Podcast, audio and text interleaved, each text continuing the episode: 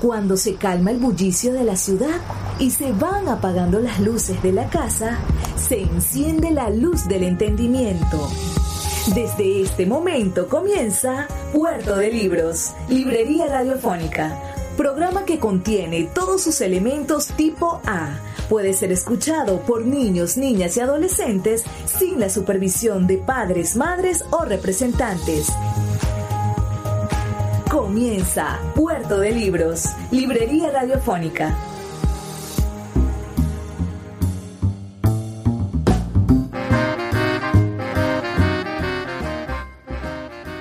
Bienvenidos a Puerto de Libros, Librería Radiofónica, este espacio que hacemos con tantísimo cariño todos los días a través de la Red Nacional de Emisoras Radio Fe y Alegría. 21 emisoras conectadas para llevar a sus hogares con libros, con buenas ideas, con buenas noticias y de vez en cuando, bueno, nos damos el lujo de tener invitados. La noche de hoy en nuestro programa número 223 vamos a tener a uno de los testigos de la acción plástica y cultural de nuestro país más importantes. Está aquí de visita en Puerto de Libros, Librería Radiofónica. Me refiero al gran artista plástico Ángel Peña. Espero que ustedes lo conozcan y si no lo conocen, bueno, esta será una noche maravillosa para darlo a conocer. Tenemos también este récord, ¿no? De intentar hacer un, un, programa de radio sobre la pintura. Siempre me parece que la radio está bastante alejada de los formatos visuales, pero podemos intentar con, con, con el habla con la sabiduría mental del maestro Peña, intentar hacerles llegar a ustedes ese, ese, ese patrimonio de, de la imagen que él representa. Recuerda reportar tu sintonía al 0424-672-3597, 0424-672-3597 o a nuestras redes sociales, arroba librería radio en Twitter y en Instagram antes de comenzar, escuchemos los mensajes que tienen para nosotros nuestros anunciantes, esas personas que hacen posible que Puerto de Libros, Librería Radiofónica, llegue a sus hogares de lunes a viernes de 9 a 10 de la noche por la Red Nacional de Emisoras Radio, Fe y Alegría.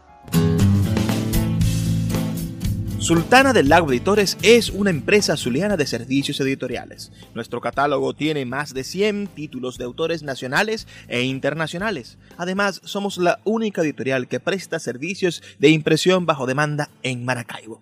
No necesitas invertir en grandes tirajes. Tus lectores pedirán tu libro, nosotros lo imprimiremos y tú obtendrás regalías. Por ello, también editamos internacionalmente en Amazon y Google Play Books. Conoce más en nuestra nueva página web www.sultanadelago.com o siguiéndonos en Instagram como arroba sultana del lago. Sin publicidad, tu marca o negocio está en desventaja frente a miles de emprendedores que sí hacen uso de los medios para dar a conocer sus productos. Puerto de Libros, Librería Radiofónica, te ofrece el mejor paquete publicitario para tu empresa. Un anuncio mid-roll en mitad de programa de 30 segundos, menciones en Twitter e Instagram, emisiones diarias en las 21 emisoras de la Red Nacional de Emisoras Radio Fe y Alegría, más la presencia en 25 plataformas de podcast a nivel mundial. Además, colgamos un anuncio permanente en nuestra página web. Únete a nuestro selecto grupo de patrocinantes y garantiza que tu marca o negocio tenga presencia diaria y constante ante miles de personas. Invierte en publicidad en radio con Puerto de Libros, Librería Radiofónica. Consulta nuestras tarifas al 0424 672 3597 0424 672 3597. Nacido el 26 de marzo del remoto año de 1949, nos visita aquí en Puerto de Libros el gran Ángel Peña. Maestro, por favor, dele un saludo a nuestra audiencia en la Red Nacional de Emisoras Radio Fe y Alegría. Ajá. Bueno, este, eh, es para mí un placer estar eh, con, con, ustedes todos los, eh, los oyentes, los que visitan este maravilloso espacio del poeta Luis Peroso Cervantes. es un, es un gran trabajo, ¿verdad?, de difusión de la poesía y del arte, ¿no? Este, y, y bueno, aquí estoy eh, con mucho placer compartiendo. Vamos a enfocarnos, maestro, primero que todo en explorar su, su infancia. Parece que el germen de todos los artistas está en ese, en, ese espacio, en esas primeras imágenes. ¿Cuál sería la primera imagen que viene a la mente de Ángel Peña? ¿Cuál sería ese, ese primer destello luminoso que él recuerda? Esa, el rostro de su madre o una tarde eh, en, el, en, el, en el río Escalante, podría ser quizá algún animal, un familiar. Cuénteme ¿Cuál es el primer destello fotográfico, la primera memoria de Ángel Peña? Eh, bueno, em, el agua es muy importante, ¿no? En la, en la experiencia eh, y el recuerdo de la infancia, el agua. Porque el río Escalante del sur es muy importante para nosotros entre Santa Bárbara y San Carlos del Zulia, eh, divididos por un, apenas por el río y un puente, ¿verdad?, que atravesábamos maravilloso. Todos los años ocurría algo también maravilloso, que era la creciente del río, todos los años. Eh, para mi memoria, ¿verdad? Cuando niño es muy importante ese evento porque nosotros nos preparábamos para ello. Los niños lo hacíamos con una gran, con una gran eh, este, alegría, nos preparábamos para recibir la creciente del río. El pueblo completamente se convertía en un Venecia. Y, y entonces eh, eso era, era, era terrible para la gente porque el agua se metía, ¿verdad? Por, por todas partes, eh, los patios se llenaban de, agua, un nivel del agua, ¿verdad? Invadía todo el pueblo.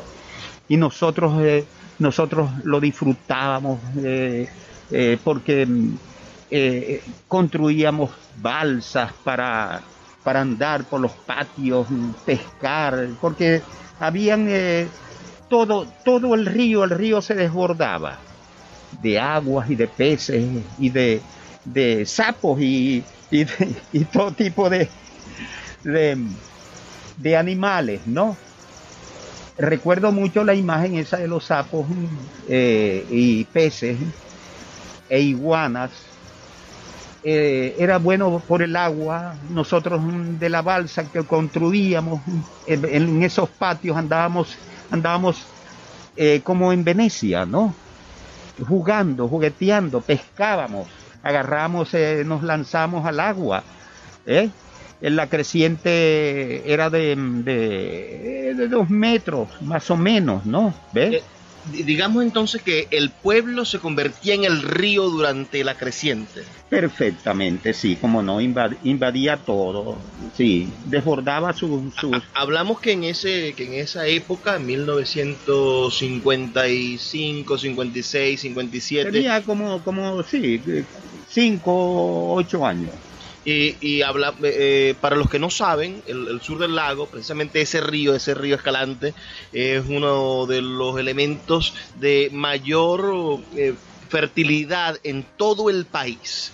Ese río cuando se desbordaba en el momento de esas crecidas maravillosas, llenaba de, de, líquidos naturales, de, una, de una especie de fermento natural todos los campos que después iban a recibir esos beneficios geniales y de allí nace el mejor cacao, de allí salen los plátanos más grandes del continente, el café. de esos potreros. Mm, maestro, usted toma la decisión de ser pintor desde muy joven. A los 16 años viene a Maracaibo a estudiar pintura en la Escuela de Arte Nectalí Rincón.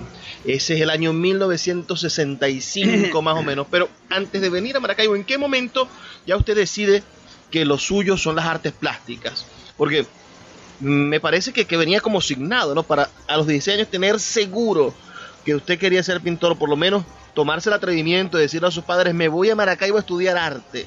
Cuéntenos esa decisión, ¿cómo sucede? Eso que has pronunciado arte, yo no sabía, no tenía la menor idea de lo que significaba arte.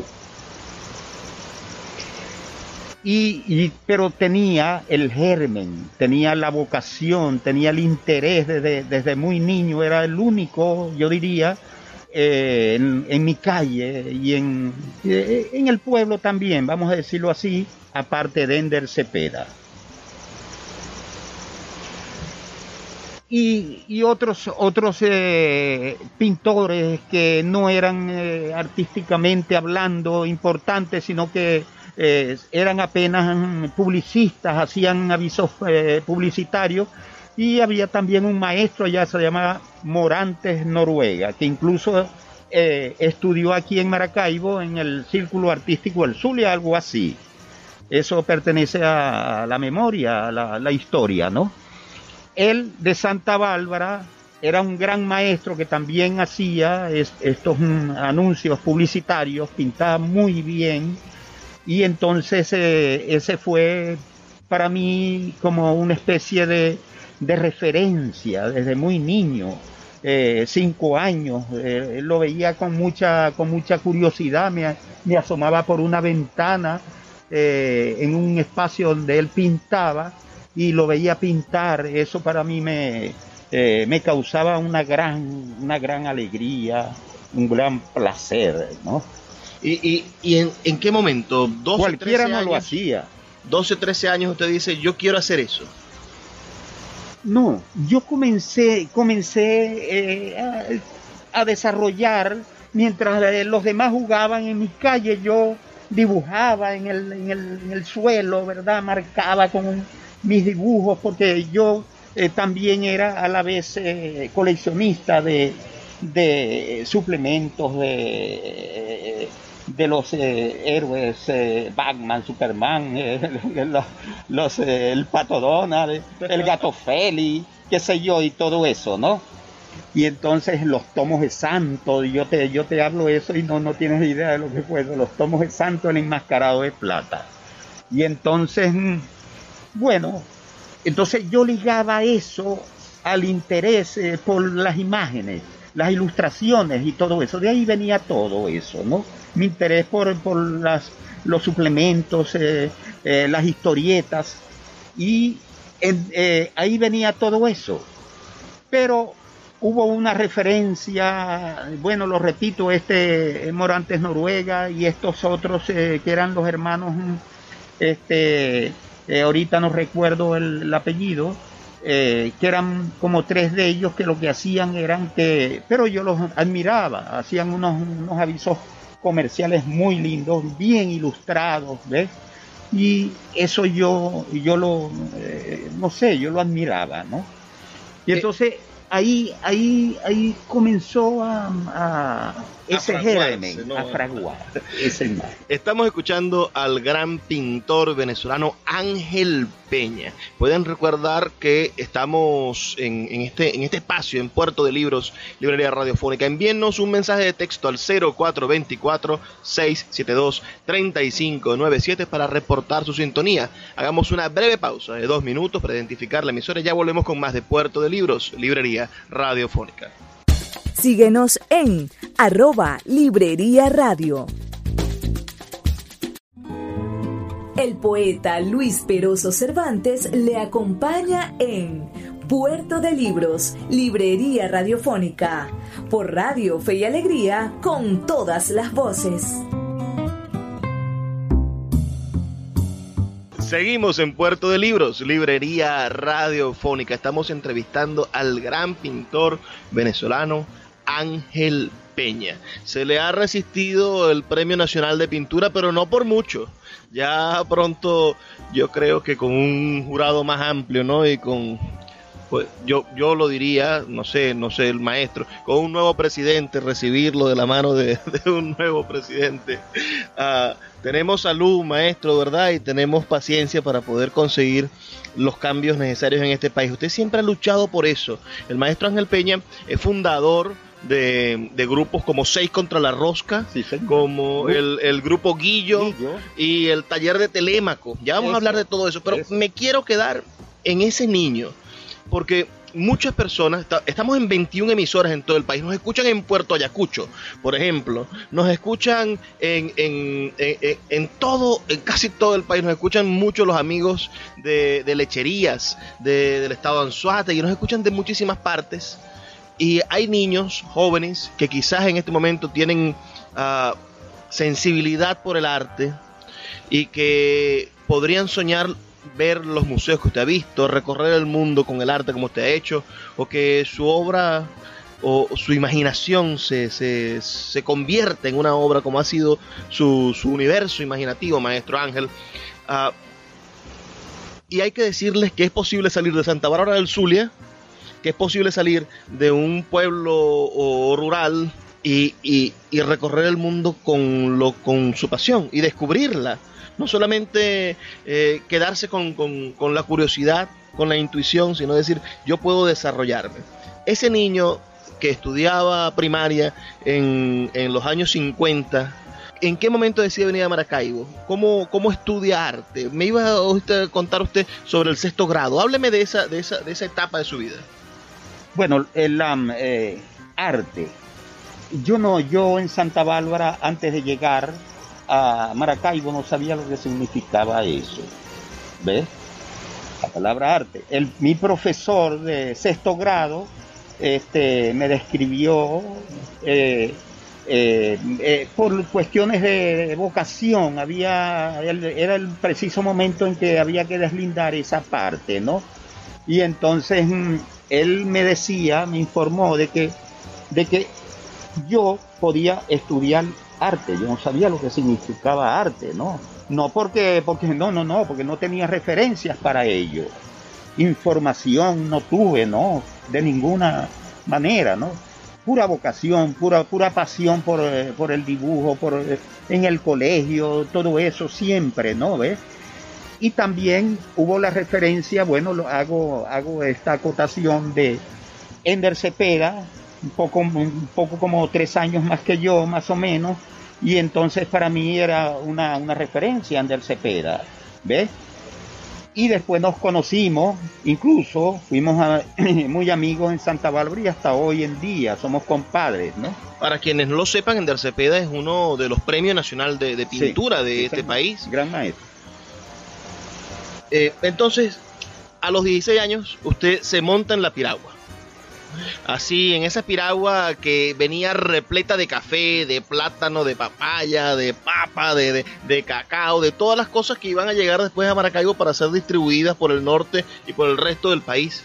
Usted se monta en esa piragua y lo baja en el puerto de Maracaibo.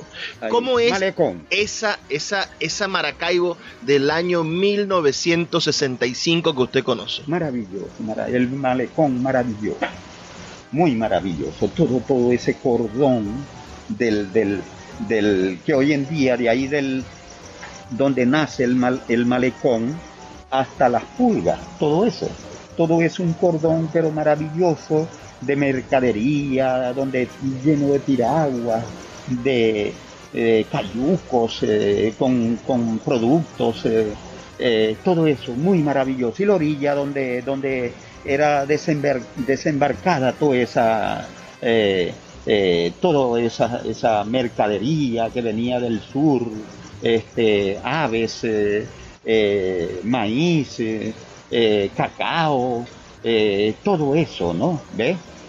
Entonces, y también la gente que venía de Santa Bárbara con sus animales, sus jaulas, con, con cosas, ¿no? Que se les ocurría traer aquí, bueno, que sí, que sí un, un pavo, ¿no? Cosas de esas, ¿no? O alcaravanes.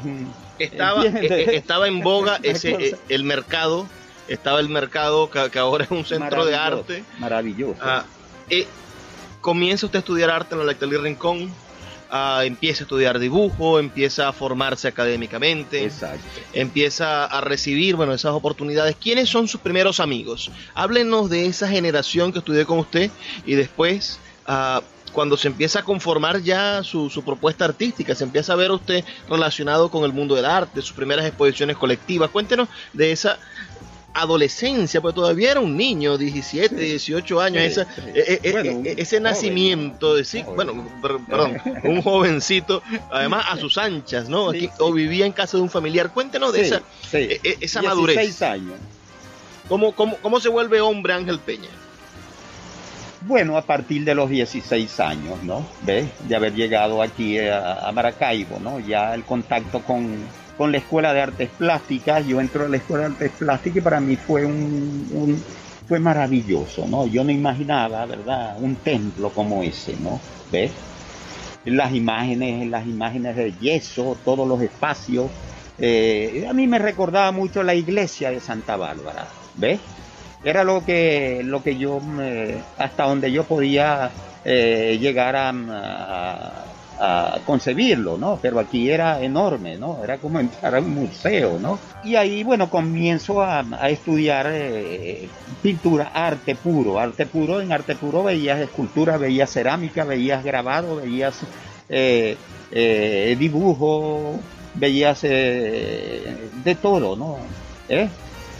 Entonces mm, ahí comienzo a desarrollar mi, mi vocación, ¿no? Más que todo, ajá.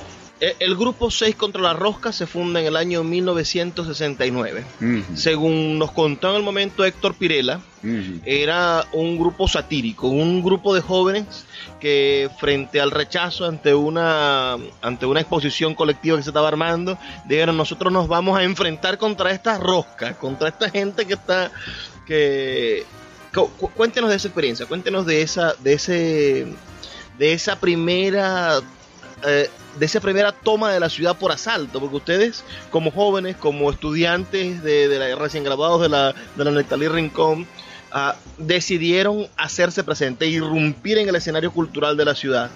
Cuéntenos de, ese, de, esa ciudad del 69.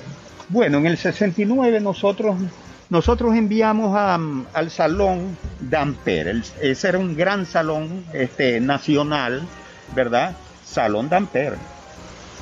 Incluso participaban, eh, no, no, eh, más, más que todo, diría yo, artistas nacionales, ¿no? Este, maestros de, de- que estaban en el escenario capitalino, en Caracas, desarrollando su obra, maestros ya, ¿no?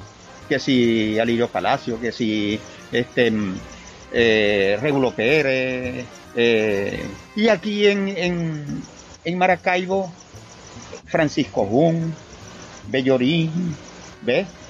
Eh, eran, eran los maestros aquí, ¿no? Eh, no, no, no habían muchos artistas tampoco, eso eran, ¿ves? Se llegaba aquí a, solamente a ellos. Y entonces, por supuesto, ¿no? Nosotros enviamos a- al Salón Damper nuestras obras para participar y fuimos rechazados.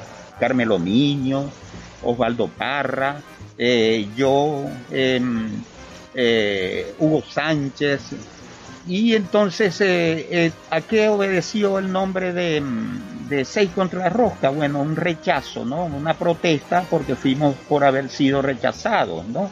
No se nos dio la oportunidad a participar, ¿no? Y de ahí surge Seis contra la Rosca. El, el grupo Guillo del año 1974 ya es una propuesta estética más, más realizada. Si el 6 contra la rosca fue una, una respuesta ante lo que sucedía en el Salón Damper. Pero el grupo Guillo son amigos que, que tienen una estética parecida en cierta manera, que, que utilizan casi los mismos materiales de pintura, que se proponen hacer una revista, la revista del grupo Guillo, ilustrada, ah, con, que, que unen a, a escritores. Está César Chirinos, por ejemplo, está el profesor José Quintero Weir también asociado a ese. a e- y hay una visión política también, hay una propuesta de, de- de lo que debe de ser el arte en función de la transformación de los pueblos. Una propuesta de izquierda, Sin duda. sí.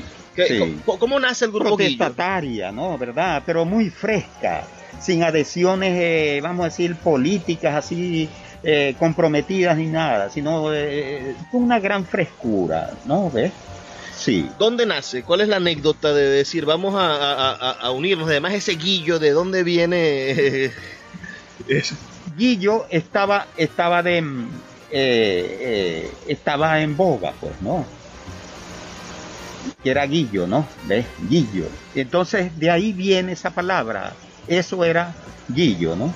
Entonces nosotros retomamos eso que nos pareció una palabra muy, muy emblemática, muy de la época, muy este, eh, bastante eh, carismática, ¿no? Voy a decir, Guillo, Sape, no, no, no, no quiero eso cerca de mí. Eso, eso.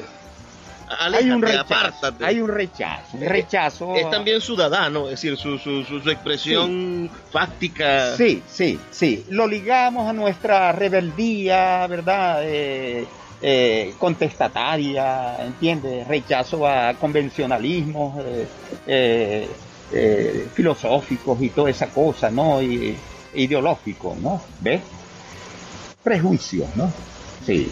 El, grupo Guillo deviene, termina en el taller de Telémaco. En el taller termina. ¿Por, qué? Y, bueno, y, mucho más cerrado, ya ahí sí son más pintores. Los escritores quedan de cierta manera ah, apartados y, nos encontramos con una generación de pintores que van a ser el, rostro visible de, la estructura de, la plástica en nuestra ciudad. El, ¿Quién funda el taller Telémaco? ¿A quién se le ocurre además ese lindo nombre, no? El taller de Telémaco. El taller de Telémaco. ¿Por qué? alados además. Había un personaje, un personaje que debes recordarlo mucho en la, en la plaza y él se vestía como de soldado, recuerda, con, una, sí, y unas botas así, unos zapatos y, se metía, pero muy, un personaje muy particular, ¿no? un loquito, ¿no? que me rodeaba ahí en el centro, más que toda la Plaza Baral, pero disfrazado, con parecía un soldado, ¿no? ¿Verdad? Y entonces nosotros tomamos de él, esa fue la imagen emblemática para el taller de Telémaco tomamos ese personaje y Telémaco, bueno, la palabra Telémaco, ¿no? ¿Ves? Esa cosa, eh, esa... Rítmica, ¿no? Exacto, Telémaco. Entonces, nosotros para, para, para escoger un, un nombre, para una revista, para una... Mira, pasábamos hasta meses en eso, ¿no?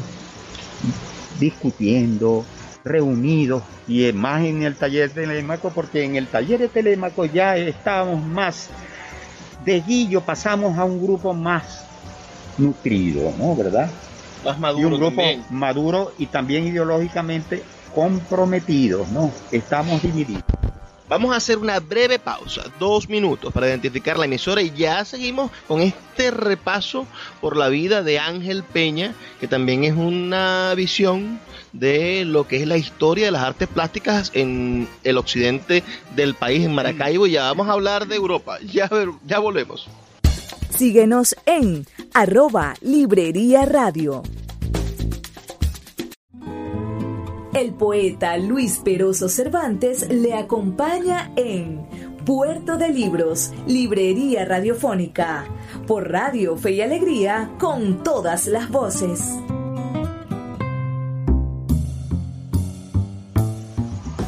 Seguimos en Puerto de Libros, librería radiofónica. Estoy entrevistando, esto es un privilegio realmente, al gran Ángel Peña. Él es un pintor de nuestra ciudad, de Maracaibo. Eh, ha pasado aquí casi toda su vida, aunque es originario de Santa Bárbara del Zulia, esa joya del río Escalante. Ese, ese espacio que, que habla de toda la fecundidad de nuestra tierra. Ángel Peña nació en el año 1949, testigo ah, de toda la acción cultural del país, de toda la acción cultural de Venezuela en estos últimos 70 años. Maestro Ángel, me gustaría hacerle miles de preguntas, pero vamos a terminar de, de, conjugar la idea del taller de Telémaco, ese, ese espacio que, que, que no solamente tuvo repercusión en Maracaibo, sino casi en todo el país, se dieron a conocer como, como, como una generación. Háblenos de, de, ese grupo. La generación Guillo. De, lo que ustedes hicieron. Sí, la generación Guillo. Sí. Cuéntenos de, de, de, de esas amistades, de, de por ejemplo, que, que, que, imagino que siguen siendo uh, cercanos. Háblenos Mucho, de, mucho. de, hermano, de esas generaciones Sí. de, de- de pintores, de creadores, de esos poetas. Háblenos de cómo ustedes contribuyeron al cambio de la ciudad. Eh, bueno, eh, desde muchos puntos de vista, ¿no? Eh, porque fuimos, fuimos editores. Nosotros editamos libros, bastantes libros y cinco revistas. La última revista ya, ya era una revista donde cambiamos Guillo por el taller de Telémaco. La revista, cuando ya no éramos, dejamos de ser Guillo, entonces nos hicimos más radicales. Más radicales. fue- pero, pero divididos, ¿no? ¿Ves? Sí, divididos, estábamos ahí, pero divididos, porque no teníamos la- el compromiso, vamos a decir, político, este, eh, que tenía este, una buena parte del grupo, ¿no? ¿Ves? Ahí estaba Alexis Fernández, estaba Henry Bermúdez, estaba Irma Parra, este, mm, eh, eh, y Edgar Petit. Edgar Petit. En los años 80 tiene usted la oportunidad de hacer sus estudios universitarios, de posgrado, de formación complementaria en, en Polonia. Antes de que caiga el, el- el- el- muro de hierro, antes de que cayera la Unión Soviética, usted conoció la última Polonia, la Polonia comunista, digamos, la Polonia socialista Sí la conocí. esa esa Polonia que tanta que, que después del 89 ah, mostraría esos tanques de guerra y los actos de corrupción y, y nos mostraría bueno la decadencia del, del, del- del- del socialismo a lo Del soviético bloque soviético. de que, que tanto daño le hizo a ciertos pueblos. Cuéntenos de esa experiencia, ese, ese viajar a Polonia, ese conocer el cambio social polaco, ese criar a, a- a sus hijos pequeños allá en el medio de ese, de ese idioma y de esa forma de ser. Háblenos un poco de su experiencia en Europa. Eh, bueno, em, la verdad es que em, eh, era una, fue más que todo una, unas enormes ganas eh, de mi parte, ¿no? De, de vivir, tener experiencias en un, en un país socialista, ¿ves? En un país socialista. A ver si de verdad existía eso del socialismo. Exacto, sí, sí. Tuve la oportunidad y Sergio Antillano me decía así, para, yo le decía, bueno, que yo quería estudiar allá eh, diseño, ¿no? Y grabado, ¿no? En Polonia. Sergio Antillano pidió, director de cultura, eh, a la embajada información al respecto. Y con mi eh, eh, eh, interés y, mi eh, currículo eh, y todo, ¿no? Y respondieron ellos con una beca que yo tuve que, que de inmediato decidirme, ¿no? Eso fue en dos meses, yo tenía que estar en Polonia para aprovechar esa, bueno, y así fue. En dos meses yo me preparé y me fui a Polonia, ¿no? ¿Y cómo está su, su, su polaco? ¿Todavía puede decir algo en polaco? Dobre. Ale nie, nie, nie dobre. bueno, pero no bueno. Maestro, ¿en qué año vuelve de, de Polonia a Venezuela y, y cómo, cómo cambió su forma de ver el mundo? Imagínate, ¿no? Este, en la experiencia en, en, en En Polonia. Europa. Bueno, sí, a partir de ese momento comienzo a pensar distinto, ¿no? Pero de todas maneras venía con, el- con un gran respeto, ¿verdad? Al llegar aquí por, por la eh, por la ideología de izquierda, yo diría, no, no, no, a mí no me gusta la palabra comunista, ¿no? Porque es que, no sé, ¿no? Sí, de izquierda. Pero yo vine, yo vine como muy de, de allá, de Polonia, como muy, muy callado, en ese, muy, muy discreto en ese sentido, pero muy, muy sentido eh, desde el punto de vista, vamos a decir, un rechazo, ¿no? ¿En qué año Comenzó fue ese, maestro? Eso fue en el, en el 82, finales del 82.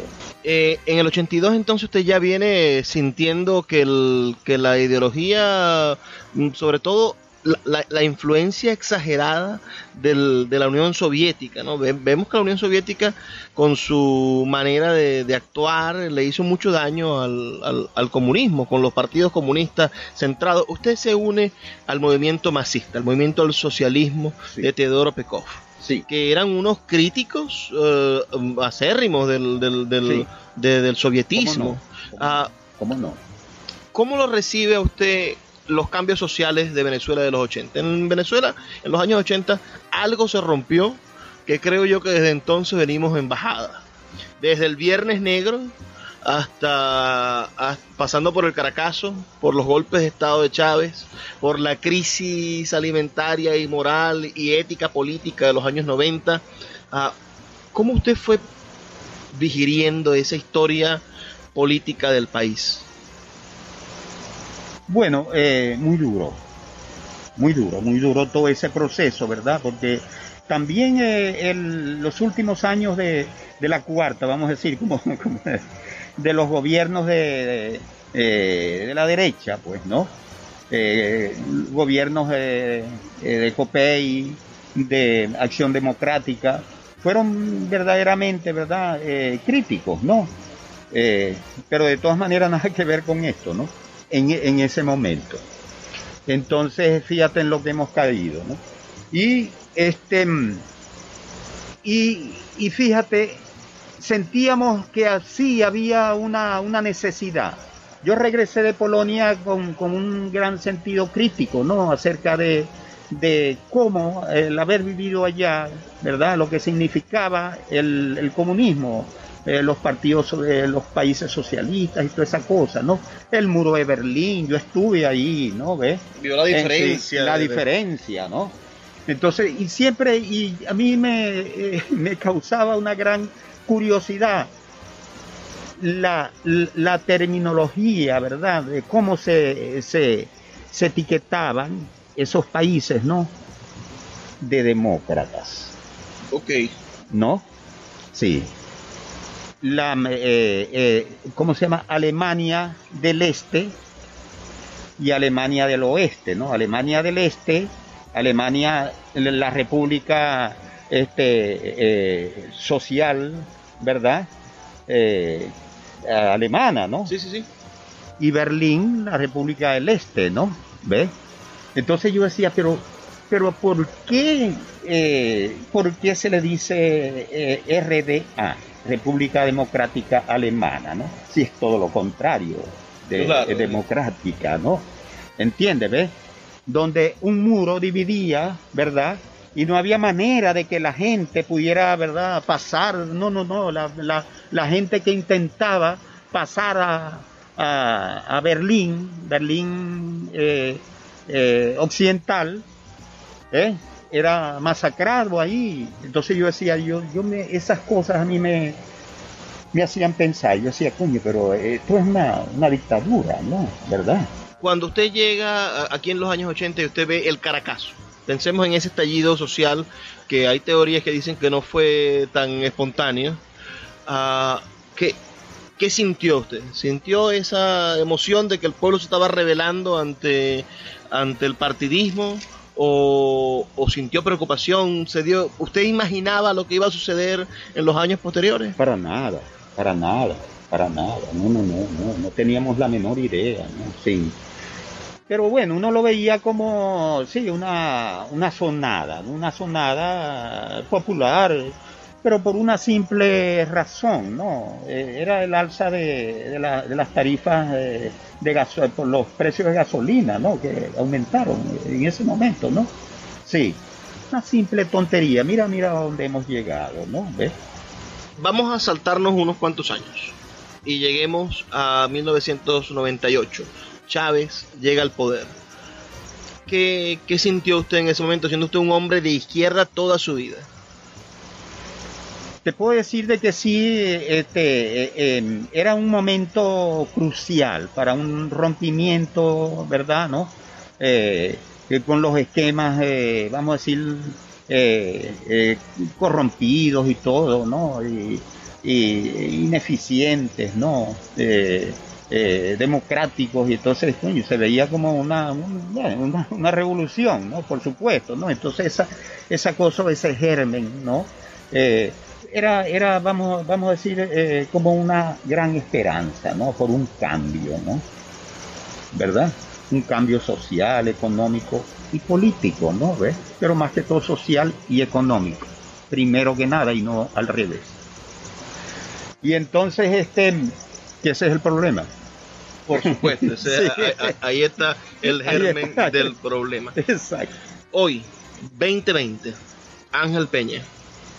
Maestro, ¿qué cree usted que va a pasar con, usted siempre ha sido un artista comprometido con, las cosas más profundas del, ser humano. Su pintura retrata a, la mujer retrata como la especie del ánima de la naturaleza, retrata también un, rostro de familiar, de, lo local. Y, ese rostro local trasluce la, denuncia de lo que está sucediendo en el alma de cada uno de nosotros. Eh, ¿Qué pasa en la pintura de Ángel Peña hoy 2020? Con esta situación, con este país en emergencia. Bueno, no, no, no, no, no, no, eh, para nada, no, no, es muy, eh, mi, mi obra es eh, en ese sentido, ¿verdad? Muy, no tiene nada que ver con este proceso, porque estamos hablando de un proceso político, ¿no? Y eso no tiene incidencia en mi obra. No, mi obra es, es, es un mundo mágico, poético, ¿no? ¿Ves? que tiene mucho que ver con mi, con mi memoria y tiene que ver con la esencia. Vamos a seguir hablando de su obra en el siguiente y último segmento. Recuerden reportar su sintonía al 0424-672-3597. Ya volvemos con más de Puerto de Libros, Librería Radiofónica. Escuchas Puerto de Libros con el poeta Luis Peroso Cervantes. Síguenos en Twitter e Instagram como arroba Librería Radio. El poeta Luis Peroso Cervantes le acompaña en Puerto de Libros, Librería Radiofónica, por Radio Fe y Alegría, con todas las voces.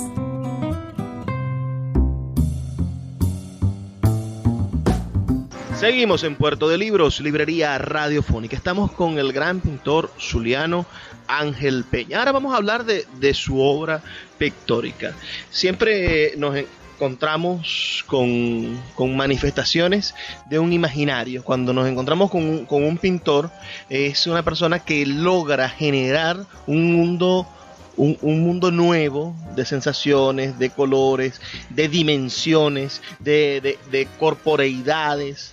La, pintura de Ángel Peña está llena de seres míticos, está llena de mujeres aladas, está llena de, de niños, de, familias que están como, como en la lontananza de la memoria diciéndonos aquí estamos presentes. Esta ropa que tengo florida o estos vestidos bordados que tengo, dicen esas damas, son mm, la memoria de, de, siglos, ¿no? Y al mismo tiempo son un espejo de lo que está sucediendo en el alma de Ángel Peña en ese momento. Ah, también hay una constante de, fondos, bien sean nocturnos, selváticos, hay una, un, follaje maravilloso que podríamos compararlo con, con, esa, con esas extensiones gigantescas de mangles, que podríamos sembrarnos también con, con esa con esa sierra de Perijal fondo, con esas dimensiones de lo verde, vegetal gigantesco, pero superpuesto siempre a ese fondo. Está la familia, están nuestros ancestros, están mm, los hijos, está el retrato de, de, además de, ese cuerpo que es muy de Ángel Peña, porque usted ha, aprendido a hacer una corporeidad o, nos ha enseñado a observar la, el, cuerpo de sus personajes, que que, no es el del, el, del, canon occidental, que no es el de Da Vinci, que no es el, el cuerpo escultórico. Y también hay un, alguna obra que tiene la, propuesta geométrica, que tiene el, fondo, un, fondo casi de, de, estudio imaginario, surrealista. El surrealismo quizás, o, lo onírico más que el surrealismo, está presente en toda su obra. Háblenos en el momento en el que usted configura eso, maestro. ¿Cuándo usted se da cuenta de que ese es su lenguaje? Bueno, siempre, de siempre. Es que todo, todo ha sido un proceso, un proceso bien, bien, vamos a decir, eh, muy bien conducido, ¿no? Conducido, bueno, ¿por, ¿por qué? Por, por la vida, ¿no? La vida la vida tiene mucho que ver con la obra. El desarrollo del ser, ¿no? Sí, en este, en este caso el, ser creador, espiritualmente, ¿verdad? Este, concebido para, para, para, para impulsar, impulsar un universo, un universo que refleje, ¿verdad? El alma del artista, ¿no? Del creador. Sí, eso es muy importante. Vamos a intentar hacer trampa, vamos a intentar ah, descifrar algún elemento. Cuéntenos o, o revélenos este secreto, algo que sea constante en su pintura y que nosotros los espectadores no conozcamos y usted sepa de dónde, de dónde se origina. regálenos un secretico para la lectura de su cuadro. Bueno, este, las escenas amorosas, ¿no? ¿Ves? La imagen de la mujer, que desde niño yo adoré siempre, ¿no? Y, permanece en mi obra, ¿no? ¿Ves? La imagen de la mujer, la, sensualidad, y incluso, incluso hasta llegar, pero de una manera sensual, a la sexualidad también. Pero hay que, hay que, hay que, vamos a decir, hay que saber, eh, eh, eh, hay que saber fusionar todo ese sentimiento, que eso viene de la infancia, ¿no? Y entonces, dentro del imaginario de mi obra, porque es, es lo esencial dentro de ese mundo, ¿no? Por eso usted decía de que eso se ha venido fraguando desde mi infancia hasta hoy permanece la misma, la misma, vamos a decir, insistencia, la misma, el mismo mundo, ese mundo como, cómo va desarrollándose, ¿verdad? ¿no? Y no pierde su cauce, ¿no? No lo pierde. incluso, incluso te puedo decir de que yo eh, estoy también indagando en la pintura el, abstraccionismo geométrico, ¿no? Y mucha gente no, no sabe interpretarlo, no, porque yo soy un artista eh, eh, multifacético, ¿verdad? Eh, versátil. A mí la versatilidad me, apasiona. Yo no, puedo, no puedo eximirme de, desarrollar eh, dentro de mi, de mi obra, dentro de lo que yo soy, lo que yo pienso que debe ser un artista. Y entonces me voy a aprovechar de mí para hacerlo. Eh, ¿siente usted que hay algo de la búsqueda de lo primitivo en su obra, de la búsqueda del originario? Todo, todas, todas esas, eh, esas, esas, vamos a decir, fuerzas, ¿no? Eh, expresivas, todo esa, todo ese imaginario, todo ese mundo mágico, todo, todo eso cabe en mi obra. Todo, ahí no hay nada que, que nos quepa. Los colores, maestro, esa esa estructura de colores eh, eh, eh, que, sobresale a, la vista. Cuando alguien ve un cuadro de Ángel Peña se da cuenta de que esos colores casi que, estallan y se salen del cuadro. ¿Por qué esa búsqueda del color? ¿Tiene que ver con, el trópico? ¿De dónde, ¿De dónde nace esa necesidad de, que el color sobresalga? Bueno, nace, nace de mí, ¿no? sí, de lo que soy, ¿no? De lo que he sido desde niño, ¿no? Eso, eso es. Entonces, es importante que el artista, ¿verdad? Refleje su, su, eh, su originalidad, ¿verdad? Su original manera de, de expresar su mundo, mágico, su mundo propio, espiritual, su alma creadora. Tiene por lo menos, eh, Picasso pintó hasta los noventa y tantos. Ah, su etapa de creación fue, fue casi infinita, ¿no? Hasta, hasta casi el momento de, de, ir al otro barrio, como, como, también llamamos a, la muerte, ¿no? Los grandes. Ah, usted está pintando en este momento, maestro. ¿Está dedicado a, seguir construyendo su obra? Claro, como no. Bueno, y repito, no, eh, paralelamente también estoy indagando con, el eh, abstraccionismo geométrico, ¿no? Pero no en cambiar una cosa por otra, sino que yo, yo sumo, yo no, yo no resto. Yo la gente puede ver una cosa mía abstracta, abstracta y puede decir, coño, pero este, este, este, este va a cambiar su, su obra, por, por, eh, se va a volver abstracto para nada, para nada. Nos quedan poquísimos minutos. Me gustaría que usted le hablara ahora a, a los jóvenes, porque bueno, son nuestra, nuestra esperanza, ¿no? Sí. Ciertamente lo que nosotros no hemos podido hacer y quizás no nos dé tiempo porque los cambios llevan, llevan esfuerzo y, y, no son de un día para otro. Uh, debemos delegarlos en nuestros hijos, en nuestros nietos y en nuestros vecinos y en la juventud en general. ¿Qué mensaje le podría dar usted a esos jóvenes que se inician en la pintura, a esos muchachos que están ahorita en una escuela de arte a los 16, 17 años, así como usted tuvo, a, estos que estudian arte en las facultades experimentales de arte o en cualquier, aquel que, que, como usted en algún momento uh, están emprendiendo el mundo de, de, la relación, de la creación pictórica. ¿Qué mensaje les, les puede dar? bueno que indaguen, ¿verdad? La curiosidad es muy importante, ¿no? En un artista, ¿no? Que indaguen bastante. La curiosidad es esencial para que un artista, ¿verdad? Comience a, a, a, hacer del arte un modo de vida, ¿no? ¿Ves? Un modo de ser.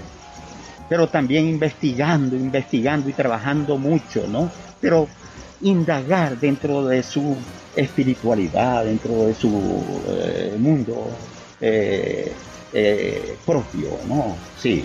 Y, con, y también indagando y estudiando el arte de los grandes, ¿no? De los grandes maestros.